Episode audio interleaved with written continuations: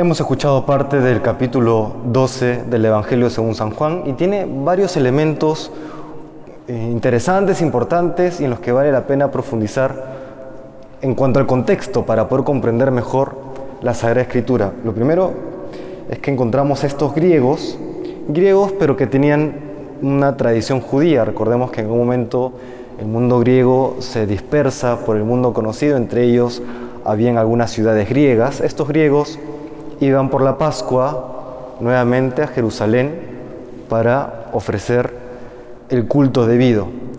Y en esta peregrinación a Jerusalén se encuentran que hay un tal Jesús de Nazaret a quien comienzan a buscar. Recordemos que los griegos en el mundo antiguo eran aquellos que tenían acceso a la sabiduría, porque sabemos que desde el siglo V y IV antes de Cristo habían grandes pensadores, los filósofos, entre ellos las tres grandes o las tres más grandes mentes del mundo antiguo, Sócrates, Platón y Aristóteles. Entonces ellos de por sí ya conocían la filosofía y la filosofía, por lo menos la filosofía antigua, no sabemos si la contemporánea, era aquella disciplina aquella ciencia, en cuanto a que es, utiliza la razón para lograr un buen vivir. A eso apunta la filosofía. ¿Cómo vivir bien? Y en este contexto, pues ellos sabían diferenciar, por ejemplo, entre lo que hoy llamaríamos la tecnología, la técnica, de aquello que es esencial a la vida, aquellas verdades que apuntan al sentido de la existencia, de dónde vengo, a dónde voy, quién soy, etcétera. ¿no? Quizás es el primer punto que podríamos aprender de estos griegos. Hacer las preguntas adecuadas y buscar respuestas.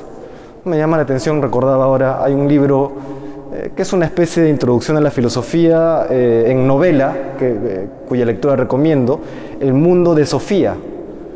Sofía es una, una, jovencita que comienza a descubrir lo que es la filosofía a través de una serie de cartas que recibe por correo. Y cuando comienza en este filosofar, le hace una pregunta a su mamá, le dice, mamá, ¿no te extraña de que tengamos vida? Porque claro, la vida es, la vida misma es para asombrarse. Y la mamá le responde, hija, ¿te has metido en drogas?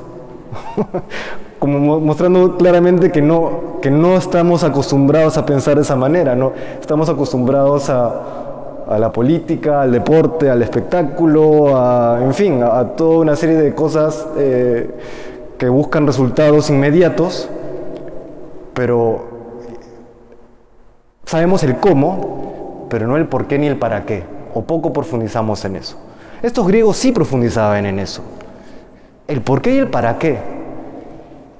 Y curiosamente, teniendo este acercamiento a la verdad, a este por qué y para qué, siguen buscando y buscan a Jesús. Y es que tienen una intuición muy verdadera, que la respuesta al sentido de nuestra existencia, que la respuesta a qué es la verdad, no es un algo, sino es alguien. Eso es lo primero.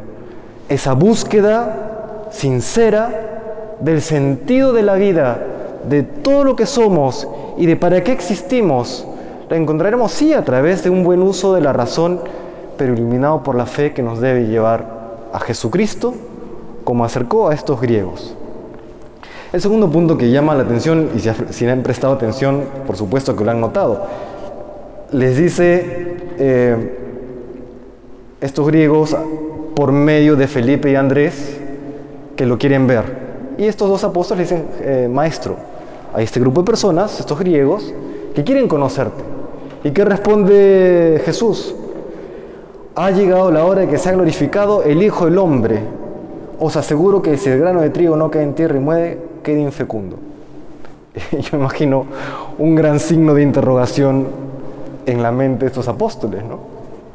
Pero fíjense, porque hay una gran profundidad en esta composición del texto que hace San Juan porque San Juan siempre tiene como los rayos X de lo que ocurre, ¿no? Esto, eh, el mundo existente está representado en estos dos extranjeros griegos. Y en estos dos extranjeros griegos estamos todos nosotros. Porque no somos judíos. Bueno, quizá alguno, pero yo por lo menos no. Y que buscamos a Jesús. ¿Qué hace Jesús? Jesús está en e, el contexto del Evangelio limitado a un lugar geográfico y a un momento en la historia. Está en Jerusalén hace casi dos mil años. Pero el llamado de Dios, la invitación a la santidad es universal. Él quiere conocer y debe conocer a todos. Y en esa línea está esta respuesta. Le dice a estos dos apóstoles, no solamente me voy a dar a conocer a ellos dos o estos griegos, me voy a dar a conocer al mundo entero. Pero para esto hay una condición necesaria, hay un requisito, que el grano de trigo muera y caiga en tierra, para que entonces dé mucho fruto, para que entonces se manifieste al mundo. ¿Qué es lo que nos está diciendo Jesús? Yo voy a dar mi vida por cada uno de ustedes y entonces voy a resucitar. Y entonces, a través de la iglesia, a través del Espíritu Santo, de la acción del Espíritu Santo, a través de los sacramentos que broten de mi costado, el agua y la sangre, el bautismo, la Eucaristía y los demás sacramentos, me daré a conocer al mundo. Y se nos da a conocer Jesús a través de los sacramentos. No es solamente que se da a conocer a los apóstoles, no es solamente que se da a conocer a un pequeño grupo de griegos, se da a conocer a todo el mundo, a todos nosotros, accedemos a través del bautismo y nos fortalecemos y le conocemos y aprendemos a amarle a través de los sacramentos. Qué importante entonces, hermanos, seguir viniendo a la iglesia, seguir viniendo a la Eucaristía, seguir alimentándonos y sosteniéndonos a través de los sacramentos. Y a los que están acá, pues los felicito. Los felicito porque puede ser más cómodo estar en casa, ¿no? Pero Jesús se nos da a conocer a través de los sacramentos y nos transforma interiormente. La pregunta de los griegos, en último término, era, queremos preguntarle a Jesús cómo hemos de hacer para ser felices de verdad. ¿Qué tenemos que hacer? Tanto en esta vida como eternamente, para siempre.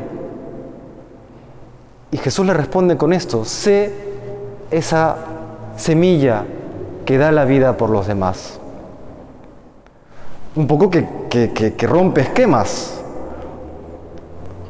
¿Qué pensamos muchas veces? Que para que yo pueda ser feliz, tiene que cambiar tal política estatal. Que para que yo pueda ser feliz, tengo que tener un mejor trabajo, que para yo poder ser feliz, fulanito de tal o fulanita de tal tiene que ser distinto o distinta. Y fíjense lo que nos dice Jesús. Tú quieres ser feliz, tienes que ser como esa semilla que cae a tierra y sale de sí misma para que entonces haya vida. Lo que nos dice Jesús es, no es que las condiciones tengan que cambiar para que tú seas feliz, es a la inversa. Tú siendo feliz, podrás cambiar las condiciones del mundo para bien, para ayudar a otros a ser felices. Es así. El cristiano es levadura. El cristiano transforma con la gracia de Dios. Pero para eso hay que ser semilla que cae a tierra y se abre a los demás.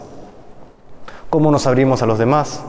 Rompe tus egoísmos, rompe tus caprichos, rompe tus prejuicios y obedece a Dios. La segunda lectura dice algo que quizá pase desapercibido, pero lo comparto. Dice, de la carta a los hebreos, el Hijo aprendió sufriendo a obedecer y llevado a la consumación, se ha convertido para todos los que le obedecen en autor de salvación eterna. ¿Cómo hemos de ser para ser felices? ¿Cómo hemos de ser para ser santos? ¿Cómo hemos de ser para transformar el mundo? Obedece al Señor. Sal de ti mismo, rompe tus esquemas, obedece al Señor.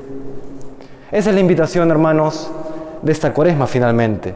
Ese cambio de, corazón, esa conversión profunda para no hacer mi voluntad, sino hacer la voluntad del Señor. Y haciendo mi voluntad, perdón, haciendo la voluntad de Dios y, y postergando mi propia voluntad, encontraremos, por gracia de Dios, una felicidad inexplicable que solamente se entiende porque es efecto de la gracia. La felicidad verdadera no se no es que se construya propiamente, sino que se recibe como don. Y lo recibimos cuando abrimos el corazón obedeciendo al Señor y entonces, solo entonces, conoceremos a Jesucristo, respuesta y sentido de nuestra vida, como lo buscaron los griegos y lo busca todo el mundo como lo busca el mundo entero, porque solo en Jesucristo está el camino, la verdad y la vida. Le pedimos al Señor que nos obtenga esta gracia, que nos conceda esta gracia que hoy le pedimos, de buscarle siempre de todo corazón y que Él se deje encontrar en nuestra vida. Que el Señor nos bendiga.